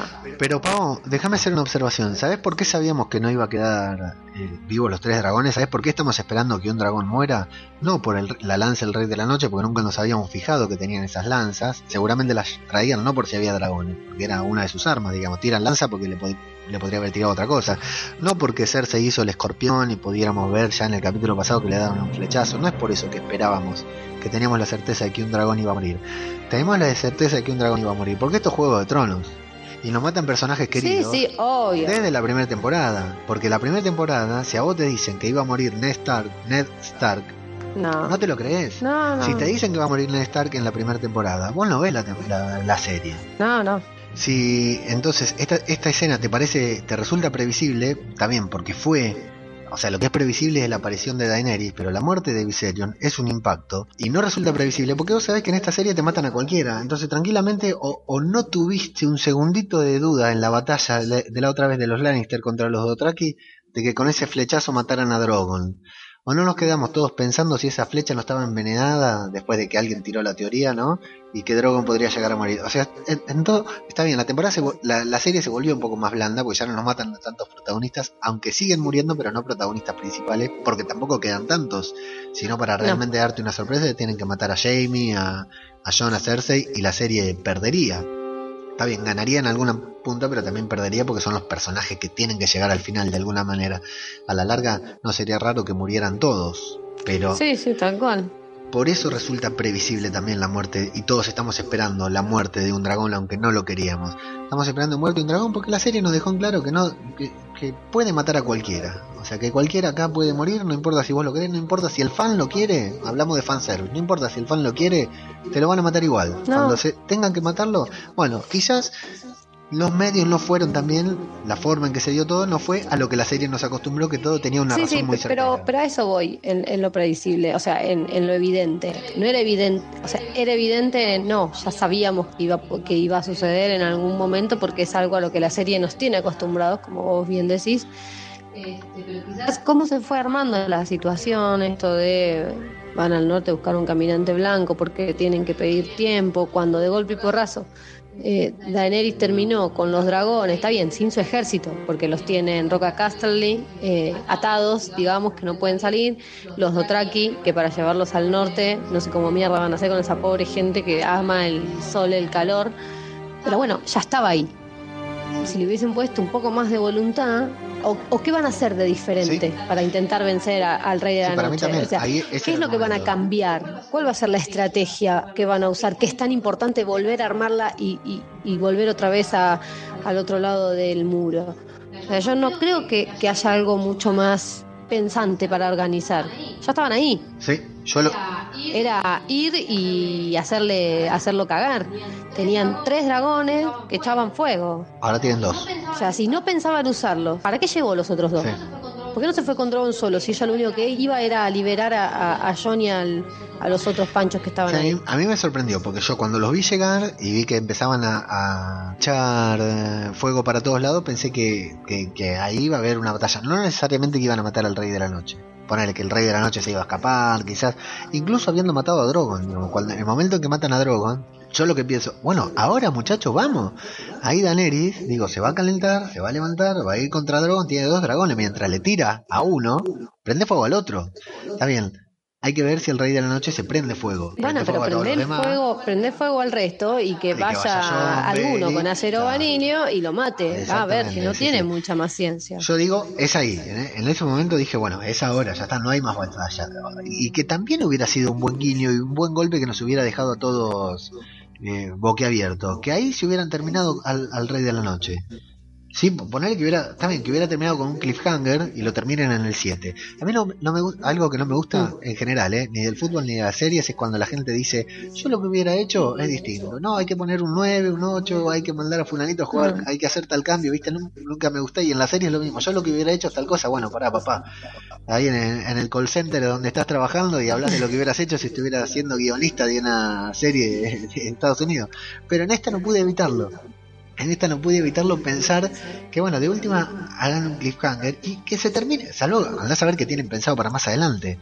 Sí, sí, por eso digo, salvo que tengan pensado una batalla Pero la batalla, donde van a unir todas las casas. La verdad es que acá nos hubiera sorprendido mucho si hubieran terminado acá con el Rey de la Noche. O ponerle que hubiera quedado el Rey de la Noche, o que lo tuvieran tomado prisionero, qué sé yo, o que hubiera quedado el, Rey de la Noche con un pequeño ejército y cruzara el muro y, y empezar a formar uno nuevo, pero que Salvo que, que realmente la esencia de, de este juego de tronos este, no sea el trono en sí, sino la batalla por entre los vivos y los muertos, ¿se entiende? O sea, que, que sea lo menos el que se siente en el trono, y, pero entonces ¿para qué hicieron tanto hincapié en las familias, en las traiciones? Lo que, no, lo que pasa es que lo que nosotros pensábamos era, en esta temporada de Juego de Tronos, la temporada que viene los Caminantes Blancos. Después dijimos, bueno, quizás es, cuando digo lo que nosotros pensamos es todos, el mundo, ¿no? Después dijimos, eh, en esta temporada los Caminantes Blancos y en el próximo Juego de Tronos. Bueno, evidentemente no, va a seguir las dos cosas, las dos temporadas, pero yo digo, como golpe, como sorpresa a la que nos da la serie, si hubieran terminado acá, o en el capítulo que viene, si esta batalla no hubiera terminado, no se hubieran ido ellos y hubiera terminado lo del Rey de la Noche, nos hubiera sorprendido porque todos lo esperábamos que continuara hasta la temporada que viene. Sí, sí. Eh, aparte de ahí también me parece una actitud muy pasiva la de Daenerys, digamos que si bien la ves conmovida y todo, está rescatando sí, a sí, sus amigos. No, no arrasar Claro, con ¿cómo el... Y el acto impulsivo del que hablaba Tyrion, ¿a dónde está? Eh, el que tiene el acto impulsivo es John, que agarra la espada y se pone a matar Sí, se muertos pone como a loco. los Rick Grimes en Alejandría, Sí. un guiño para los fanáticos de The Walking Dead, salió como loco a matar ahí a sablazos a los muertos, pero cuando se estaba, se pensaba que era el, el más grande de todos a los espadazos, lo ve al Rey de la Noche que le dan otra lanza. Por suerte tranquilo, Sí. y le dice a Daenerys que se vaya, empieza a gritar que se vaya, que se vaya ahora, Daenerys no lo quiere dejar, pero cuando lo ve con la lanza, arranca, Se va. hace arrancar a Drogon y arranca y se la ve. A mí, a mí la verdad, voy a decirlo ahora, lo voy a decir ahora en un ratito en la escena que sigue. A mí la actuación de Daenerys en esta escena, salvo que no entiendo su accionar, digamos que hubiera actuado, Sí, sí, me sí. gustaría que hubiera actuado de otra manera, la actuación de la actriz, o sea, se la ve realmente dolida ahí por, por la por la muerte No de dejan de ser sus hijos, realmente es ella quien les dio vida y bueno, y ver que se la quiten no debe ser nada gratificante. Así que bueno, arrancan, llora, casi se cae del dragón, lo Sí. salva, no sé si el perro o Beric, no me acuerdo quién lo salva, y bueno, y se van, ah, el muerto, viste que lo agarran y lo, lo clavan en una de las, Sí, lo claro en una de las... de los pinchas, no me, no me sale Sí. el nombre de lo que tiene el dragón ahí. Y bueno, y los muertos cuando se van, eh, cuando se van el dragón y la gente, eh, bueno, John cae, John cae, Sí, John cae en el El agua agua y lo dan por muerto. Y el Rey de la Noche, ahí Sí. también llama la atención. El Rey de la Noche no vuelve por John. sí, ¿Por qué no vuelve por John? sí, sí, en realidad el rey de la noche no hace nada, el rey de la noche, O sea, se fue a buscar las cadenas Sí. y volvió. Sí, sí. Las tenía en un parador cercano y las fue a buscar. No, no se entiende tampoco. Bueno, lo vemos a John salir, sale completamente entumecido, muerto de frío, no se puede mover. No obstante, intenta levantar su arma para combatir a los muertos cuando ven que salió del agua. Y aparece ahí eh, la- esta, esta los creadores de esta serie, eh, los realizadores están convencidos en no dejar absolutamente ningún cabo suelto. Aparece el tío Benjen, eh, Colhans, con su boleadora de fuego, salva, lo salva a John, lo sube un- arriba de- del caballo, Y lo manda para el muro. lo manda al muro nuevamente. Eh, John tiene tiempo de ver, pensaba que es Benjen el que lo hizo meterse en la Guardia de la Noche. O sea, no sé si es él que lo hizo, pero eh, Benjen estaba en la Guardia de la Noche y es- era como el ídolo de John. Así que eso, eso está bueno también. Y lo vemos morir ahí a Benjen en manos de los caminantes blancos y a, y a John salvarse. Eh, Guardia Oriente, vemos que cargan al, al pequeño zombie que lo llevan a un barquito Sí. se despiden eh, el perro de Iberic, que el perro le dice que espero no volver a verlo. No, no, y antes se despide de Tormund, que Tormund le hace Ah, gesto de carita, hombre sí. agradeciendo el salvado de la vida, lo único bueno que hizo el perro. Esa carita que Richie Fintano en un capítulo de La tertulia zombie dice que él la única vez que vio que puede que la única vez que puede hacer persona una cara así con una persona esas caras esas a sentir así viste con la mirada y entender todo es en una comida preguntándole a alguien si se va a comer esa última empanada o algo por el estilo dice porque sí son caras eh, muy típicas de las series de las películas pero muy poco creíbles en la vida Sí. real pero bueno se agradecen y uno le dice gracias y el otro de nada mutuamente con un Sí. simple gesto de la cara Daenerys está esperando arriba. Llora le dice que nos tenemos que ir antes de que vuelva John. Y sí, antes de que otra vez me la quieran cagar. Este, y, y- y se nota que Daenerys lleva mucho tiempo parada ahí arriba porque Drogon no deja de revolotear por encima de donde está Daenerys como si la protegiera o como si intentara y que está ahí parada tratando de ver más allá.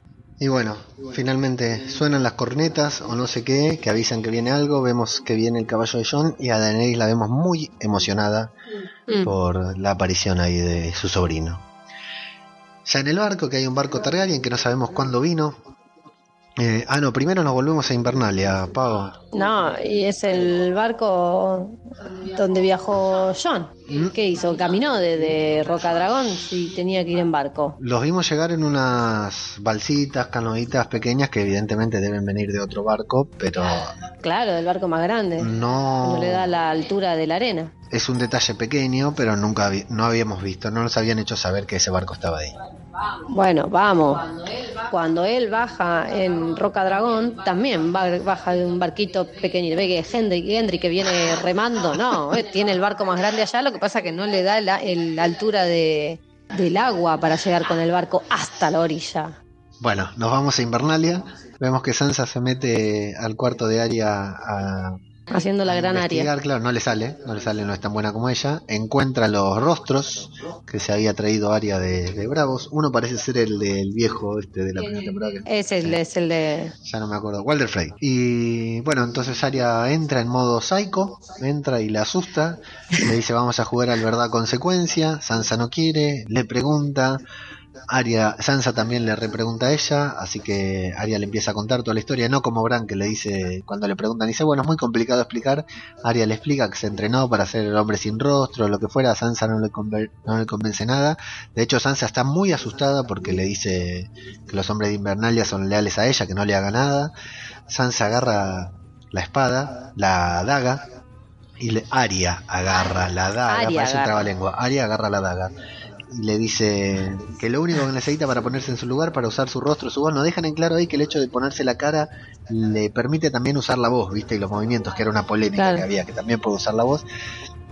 Y le dice que con matarla se puede convertir en ella, le quita la cara y se puede convertir en ella, pero bueno, finalmente lo único que hizo es asustarla porque le da la daga a Sansa para que ella haga lo que quiera y Sansa lo único que hace es pensar, maldita psicópata, ¿sí? Porque le hizo pegar un susto ahí Hubiese sido más buena con sus bordados. Sí. Y bueno, ahora sí, en ese barco, en ese misterioso barco Targaryen, vemos que a Jon le están sacando la ropa. eh, lo están, yo pensé ahí Daenerys que se iba a desnudar, que hace mucho que no se desnuda, que no nos muestra su cuerpo, pensé que se iba a desnudar y lo iba a abrazar porque A darle calor lo humano. que hay que hacer es darle calor humano, claro. No, está bueno porque ahí lo que Sansa ve son todas las cicatrices que tiene. John. Daenerys. Oh, lo que lo que Daenerys ve son todas las cicatrices que tiene John y entonces eso que dicen Sí. que que Tyrion dice, ah, eh, son creencias del norte, dejalos que se tienen que divertir. Eso que John le dice, no, no, es algo sin importancia. Realmente Daenerys Sí. ve lo importante. A mí me gusta, a, O sea, a mí me gusta porque no hizo falta que Jon, lo- a Jon no le gusta contar y no hizo falta que le cuente. Lo que sí, la No. veo a Daenerys preocupada, digamos, porque ve la, la- las cicatrices y las cicatrices son evidentes, viste, hasta nosotros nos, no sé si habíamos visto, sí, las habíamos visto. Sí, sí, sí. Pero yo ya no me acordaba lo profundas, lo marcadas que estaban esas cicatrices, pero igual también me llama la atención de, de todo eso que tiene, que tiene muy hinchado el abdomen, tiene forma rara el abdomen, eh, tiene unos cuadrados ahí gigantes, muy, muy... sí, sí, a mí no me parece normal, viste, parece como que tuviera algún problema con los abdominales demasiado desarrollados. Para mí están perfectos, divinos, maravillosos, eh, no le haría nada. Este, creo- No, no. es muy, muy, yo lo vi y digo, este muchacho no es normal, digamos, este Sí, chico tiene algún no, problema. Sí, sí, es muy normal y está muy bien. Se requiere solo trabajo, ¿no? Solo Claro, sí, voluntad.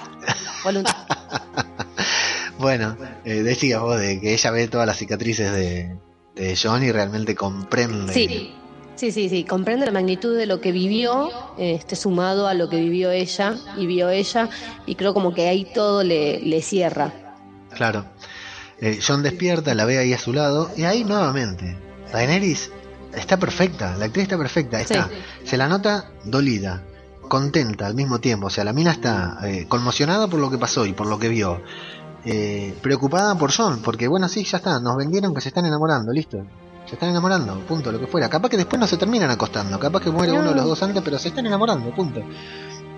Nos lo vendieron, y a mí la verdad me lo vendieron, no, no voy ni a entrar en el debate del John Eris porque eh, no sé si es fanservice o no es fanservice. Primero que me parece que es algo que trazaron desde el momento uno. Eh, George R.R. R. Martin de, de alguna manera fue trazando esto, incluso la Ah, resurrección de John y todo. Quedó claro cómo son las relaciones en, en todo Westeros, no solo en los Targaryen. Sí, a mí no me gusta, a mí no me gusta que se pongan en pareja porque son familia. O sea, si hubieran hecho que se enamoren sin que sean familia y si son familia que no se enamoren. Salvando de que a mí no me gusta, la serie me lo vendió re bien. La serie realmente me convenció de que estos dos tipos se están enamorando. Bueno, pero es como los busca. ¿Qué busca? Los buscas, esa, esa novela. ¿La de Pablo Charri? Sí. ¿Y qué pasaba? Y que ellos eran hermanos y les ocultan la verdad porque están enamorados y después tienen hijos. Me parece que te estás confundiendo con otra serie. Los buscas es de Nancy Duplá y Pablo Chardi. Sí, ellos dos eran hermanos o medios hermanos o algo, tenían un vínculo sanguíneo y se lo ocultan, se lo terminan ocultando porque ellos ya se habían enamorado. Bueno, vamos a hablar de esto en el próximo episodio de Hecho en Casa, otro podcast que pueden encontrar acá en Radio de Babel en el que hablamos de ficciones argentinas. Así que culpa de Juego de Tronos viene medio relegado, pero hablaremos, hablaremos de los buscas de siempre, así se llamaba. Esa no, esa novela que no era una esa novela que vi completa. Y en la que se enamoraron Pablo Charri y Nancy Dupla. Perdón, no puedo evitar eso. Bien, salvando las pequeñas diferencias que hay entre los buscas y Juego de Tronos. Acá a mí no me gusta eh, el tema de que se, sean pareja, pero realmente la serie me parece que lo ha hecho de a poquito, lo ha hecho muy bien, lo ha hecho con sutileza, con miradas, con gestos, con eh, respiraciones agitadas, con momentos en los que sí, sí, con, ese trago, este, ese trago de saliva. Claro, la verdad, a mí me convencieron y entiendo todas las razones por las cuales ellos pueden llegar a enamorarse, porque eh, pueden, se pueden admirar mutuamente, se pueden eh, se vieron en actos heroicos unos a otros, realmente entiendo que se pueden enamorar. Nos han vendido parejas con menos razones para enamorarse que ellos dos. Así que bueno, decíamos que ahí Daenerys está sentada al lado de la cama, conmovida, emocionada, enamorada, eh, eh se le, entregada. lloró. A mí todo lo que creo que quisieron que la actriz me transmita en esa escena, a mí me lo transmitió. Quizá porque no tengo ninguna animosidad para con mm. ella como actriz ni para el personaje. A mí el personaje, salvo que me aburrió algunas cosas de su trama, me gustó siempre. Me gusta Emilia Clarke como actriz, me parece linda, me parece hermosa, me gusta el personaje de Daenerys.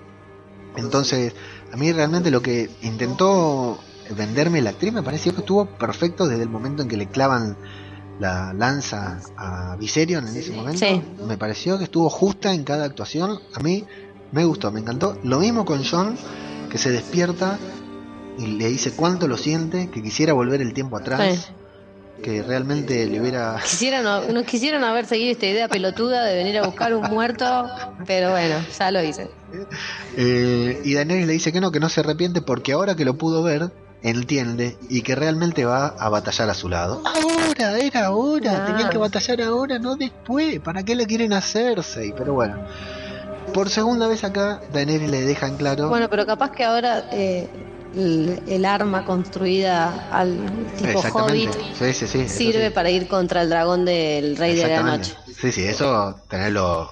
Dalo por hecho, ¿eh? esa lanza con fuego valirio, esa lancha con una flecha de, de Vidriagón. Eh, sí, sí, eso es cantado que el escorpión va a servir para bajar al, dragón de hielo. Daenerys vuelve a decir que no va a tener hijos, que son los únicos es, hijos es muy raro esta, eh, tomaron esta idea y, la machacaron mucho durante la serie, así que con algo se van a, dar vuelta porque no es raro. Sí. O sea, salvo que el no sé, no hay otra otra manera, porque ya después las demás para buscar un heredero y qué sé yo son todas muy rebuscadas, digamos. Pero sí, para mí va a terminar embarazada de John y va a tener 15 pibes. No, yo no sé, yo vuelvo a hacer hincapié en que eh, no necesariamente todo esto de, la pareja de John y Emilia y John y Daenerys pueda pueda llegar a prosperar. O sea, quizás algunos de los dos muere antes, quizás no, no forman una pareja, tienen una relación de admiración aunque nos estén vendiendo esto.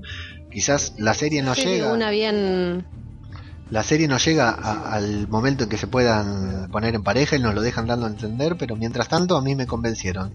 Y Daenerys dice que bueno, que ahora que el rey de la noche mató a uno de sus hijos, a uno de los únicos hijos que tendrá en toda su vida, quiere venganza y que lo quiere destruir. John le dice Dani, ah, bueno, no, John le dice que se va a arrodillar ante ella, porque la va a llamar, ah, no, ahí, John le dice Dani, y ella le dice Dani, muy pocas personas, solo mi familia me llamó así, guiño nuevamente porque John es Targaryen. Porque él es familia. y le dice que la última persona que lo hizo fue su hermano y que no tiene un gran recuerdo de él. Entonces John le dice, ¿y qué te parece si te llamo mi reina? En la cama, llámame como quieras, le faltó decir a, Daenerys. Decime Marta. y Daenerys le dice, bueno, ¿y qué vas a hacer con tu gente? John le dice que si pudiera se arrodillaría, ¿qué vas a hacer con tu gente?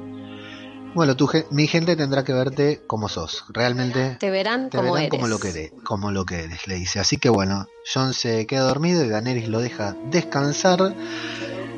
Ah, ella le toma la mano Sí, y cuando John dice todo esto, porque ella le dice espero que me lo merezca, espero merecerlo, lo claro. mereces, y ella le toma la mano y cuando ella quiere soltar, John aprieta y trae la mano un poco Sí. más cerca de él. Muy lindo gesto. Sí, depende a dónde iba la mano. Lindo o feo, depende a dónde le llevaba la mano. Donde fuera con John es lindo. Bueno, así que después nos vamos detrás del muro nuevamente en la última escena. Previsible lo que imaginábamos, el dragón había caído en lo profundo del, del lago ese congelado. Los caminantes blancos consiguieron cadenas, al- al- algunos valientes se sumergieron para enganchar al dragón desde abajo, Sí, no lo mostraron, ¿eh? A los, a los valientes no no, lo los mostraron mostraron. para economizar recursos y van tirando en una linda, una- la verdad que es una linda escena, en una linda escena van Sí. levan- sacando al dragón de, de abajo de- del agua y el rey de la noche lo toca y vemos que Viserion tiene Bluetooth, encendió, abre los ojos y tiene su ojo rojo, así que tenemos al tan querido, esperado Oh. y temido dragón de hielo que tan mal nos la va a pasar, nos la va a hacer pasar a lo largo de la temporada 7. Sí, no. No, va a ser muy, muy feo hacer eso. Así termina el capítulo, así termina el sexto capítulo de la séptima temporada de Juego de Tronos. Un capítulo que, vuelvo a repetir, tiene todo lo que queríamos. Tiene batalla, tiene hielo, tiene caminantes blancos, tiene dragones, tiene un dragón de hielo. Y que, a pesar de que fue buenísimo, porque yo vuelvo a, a destacar que destacamos, vuelvo a destacar lo que ya destacamos, que fue todo lo bueno que tuvo el capítulo, Sí, en la sí. forma en que lo llevaron adelante, quizás hay algunas cosas que en otra en otro momento lo hubieran hecho de otra manera. No sé si es el hecho de haber acortado la trama, no sé si es el problema de los recursos, no sé si es el hecho de que no estén los libros y quizás George R. R. Martin no esté influyendo tanto en la temporada, pero la forma en la que llegaron a lo que llegaron sigue pareciendo que está atada de los pelos. No obstante, todo lo demás, bueno, sí, maravilloso. La verdad que, que el capítulo te tiene al borde del asiento sí. todo el tiempo, previsible. eh, Sí, es, o sea, es impactante, es imponente, es maravilloso. sí, te conmueve, te conmueve. Vos hoy Yo- veíamos nuevamente la escena del dragón, no la querías mirar. Realmente te No, no, yo no la vi. No, no la vi, no, ya está, ya la vi una vez, ya me marqué una vez, ya. Listo, ya está. Otro tema. Fin. Este, pero yo solo dije que a mí me molestaba que era demasiado previsible. Me gusta que me hagan trabajar un poquitito más en deducir lo que va a suceder y este capítulo no me dio nada de todo eso. Bueno, eh, ¿qué hacemos? ¿Vemos el tráiler del próximo episodio o no lo vemos? Yo quiero Sí. no verlo, aguantar. Yo quiero no verlo, pero ya me se ve esto de que me, me, me ponen antes de tiempo los capítulos y Sí. estoy muy... Igual, Pero si lo veo y veo cosas que no me gustan ya me voy a enojar, así que prefiero no verlo. sí, y... sí, yo creo que no lo vamos a ver y aguantaremos hasta el domingo que viene, que es el último episodio. Termina, termina la anteúltima temporada de Juego de Tronos con esto. Así que, bueno, la valoración del capítulo es que es un capítulo bueno, de- podría haber sido mejor, debería ser el mejor de la temporada, quizás eh, no lo es, no sé, hay, hay mucha gente que está... Las opiniones son muy dispares, la verdad que me parece que tiene que ver una cuestión de predisposición, de qué tan bien predispuesto te sentás a ver el episodio. Ya Mm. creo que hay algunos algunas personas que se cruzaron con la serie y están mal predispuestos. A mí, eh, de hecho, tengo que decir que el plan, el simple plan este que, que no me convence, ya me condicionó para que no me gusten determinadas cuestiones, porque el plan me sigue pareciendo una pavada. O sea, con todo lo que pasó, intentar convencer a Cersei para que se sume a la batalla o para que cese el fuego me parece estúpido y sobre todo cuando lo tenían ahí a tiro al Rey de la Noche, aunque sea para Mm. intentar combatirlo o abatir un poco Sí, más a sí. su ejército. O para decir, mirá que podemos hacer tal cosa. Sí. Salieron huyendo. Sí, sí, sí, estaban ahí como para combatir, pero bueno, parecía la prioridad era llevarse, porque si bien la prioridad era salvar a los demás, parecía que la prioridad era conservar a ese muerto para llevárselo a No, Cersei. pero la prioridad de los demás era conservar ese muerto. Es tipo efecto dominó. Lo que sí no podemos saber es que lo que sí es impredecible qué va a pasar en el desembarco del rey cuando se encuentren, cuando le muestren al muerto, porque a mí se me hace que a Cersei le muestran un muerto y no le importa nada. No le importa, o sea, Ah, a ella lo único que le, le- ella lo único que le interesa es dar esta este, esta pausa para ella reorganizarse Sí, mejor. Sí, sí. Ella quiere esa pausa para eso. Yo creo que la pausa lo hubiese dado sin eh, mostrarle el muerto. Lo que pasa es que ellos pretenden mostrarle el muerto que eh, Cersei se, se conmueva, que no se puede conmover con nada, salvo con El pito de Jamie. sí, la picha de Jamie, iba a decir. Y- este, y les diga, no, acá tienen todo mi ejército, es todo suyo, vayan tranquilos, eh, acá está el boludo de Euron también con sus barcos. La verdad que a mí tampoco esa parte me convence, pero vamos a ver qué nos tienen, qué tienen pensado los, los escritores, los realizadores de la serie. Así que bueno, acá termina el, la parte principal del, del, podcast. Les agradecemos. El episodio pasado tuvimos más de 500 escuchas, Pau. La verdad que se fue de se fue de tema el asunto, ¿eh? no era lo que teníamos pensado. Escuché la promo nuestra, esa promo tan divertida mm. que esa promo tan divertida y espontánea que grabamos, la escuché en dos podcasts amigos que sin saberlo los estaba escuchando y se tomaron la molestia de hacernos un espacio, en los droides que buscas que también están haciendo el especial capítulo a capítulo de Juego de Tronos y en 100% spoiler de Javi que fue el primero. La semana pasada se vio el, este episodio de Juego de Tronos y ya lo sacó, lo publicó la semana pasada, así que fue previsor, lo sacó ah. antes del estreno del episodio. Eh, bueno, nosotros también lo teníamos grabado, pero nuestras medidas de seguridad son mejores que las de HBO y no se pudo no se filtró. No, lo estamos grabando directamente hoy de día, por eso se nos nota un poco más distendido porque no estamos cansados, es feriado. sí. No estamos cansados, estamos grabando de día y nos tomamos el tiempo, así que tengo el pálpito de que este capítulo va a ser un poquitito más largo que los demás. Así que no hay problema porque de todas maneras podremos acostarnos temprano y descansar bien para arrancar la semana que empieza mañana. Les recordamos nuevamente nuestras vías de contacto por si nos quieren seguir en Facebook, que nos pueden seguir en el Facebook de Radio de Babel o en el de Guargos y Dragones Podcast. Nos pueden seguir en Twitter en la cuenta de Radio de Babel y yo soy arroba ajeno al tiempo en todas las redes sociales. ¿Tu Twitter cómo es, Pau? Señor Paola. Señor Paola sin ñ, con NI, sí, señor. Hay que cambiarle la arroba y fundamentalmente tenés que empezar a tuitear, porque si no, ¿para qué te sigue la Sí, sería bueno. bueno, así que creo que no nos queda nada para, decir. Saludar a todos los que nos mencionaron y bueno, ponemos la música de los bonitos y leemos como siempre los comentarios de nuestros queridos oyentes. Así que nos escuchamos la semana que viene ya de luto, ya dándole las condolencias a esta maravillosa serie que tanto se hizo esperar para empezar esta temporada y que no sabemos cuándo estarán estrenando la el último, los últimos siete capítulos de la temporada. Así que Pau, leemos los comentarios ahora después de la música, pero nos saludamos ahora. Hasta la próxima.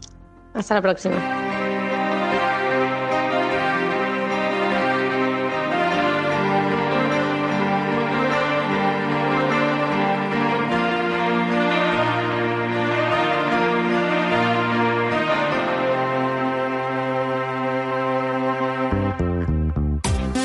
Primero es del cura Legañas y dice, Pole, listo para escucharos, pareja, me encanta vuestro podcast. Muchas gracias, cura Nieves Linares, nos agradece también y nos saluda hasta el próximo.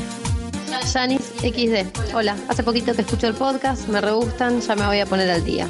Comentario sobre el capítulo, debería haberse llamado fanservice. ¿Y eso qué? ¿Es el anterior? No me gusta que vayan tan rápido ni las teletransportaciones. Me sacan de la historia. Por último, ¿cuándo Sir Davos se transformó en el alivio cómico de la serie? Igualmente, un gran capítulo. Espero el próximo para escucharlos nuevamente. Alcaucil Ratoncita nos saluda y nos dice que está muy de acuerdo con lo que comenta Paola. Mira, está de acuerdo con vos, Paola. Sobre la bola de cristal y las del hermano. Eh, sobre el capítulo anterior también. Y hace. Eh, parodia un diálogo que tuvimos en el capítulo pasado, que cuando yo digo que Jamie se emociona porque Cersei está embarazada y vos de atrás mío acostaste, es más boludo. Cersei dice que el bebé es de Jamie, lo legitima como rey consorte a Jamie en teoría. Es el Felipe de Edimburgo de Westeros. Se va a hablar de otro tema a otro podcast y gracias por el programa. Disfruta mucho escuchándonos. Muchas gracias al Causil. Ahí está Javi Soccer que, que tiene el podcast 100% lucha que es imperdible. Dice, os voy escuchando pero con menos tiempo para todo. En cuanto escuche os comento si puedo. Son muchas cosas las que ocurren en este episodio y cada vez mejor. Karel, que participa del Chiringot, del programa que hacen el recapitulado de los episodios de Juego de Tronos minuto a minuto, lo van viendo mientras graban y que nadie debería perdérselo. Dice que John Targaryen es el legítimo rey de Poniente. ¡Viva John Eris! Les deseo suerte en las filtraciones por venir. Karel es fanática de John Targaryen, de sus abdominales casi tanto como vos, y, está muy a favor de que John y Daenerys eh, hagan una pareja juntos.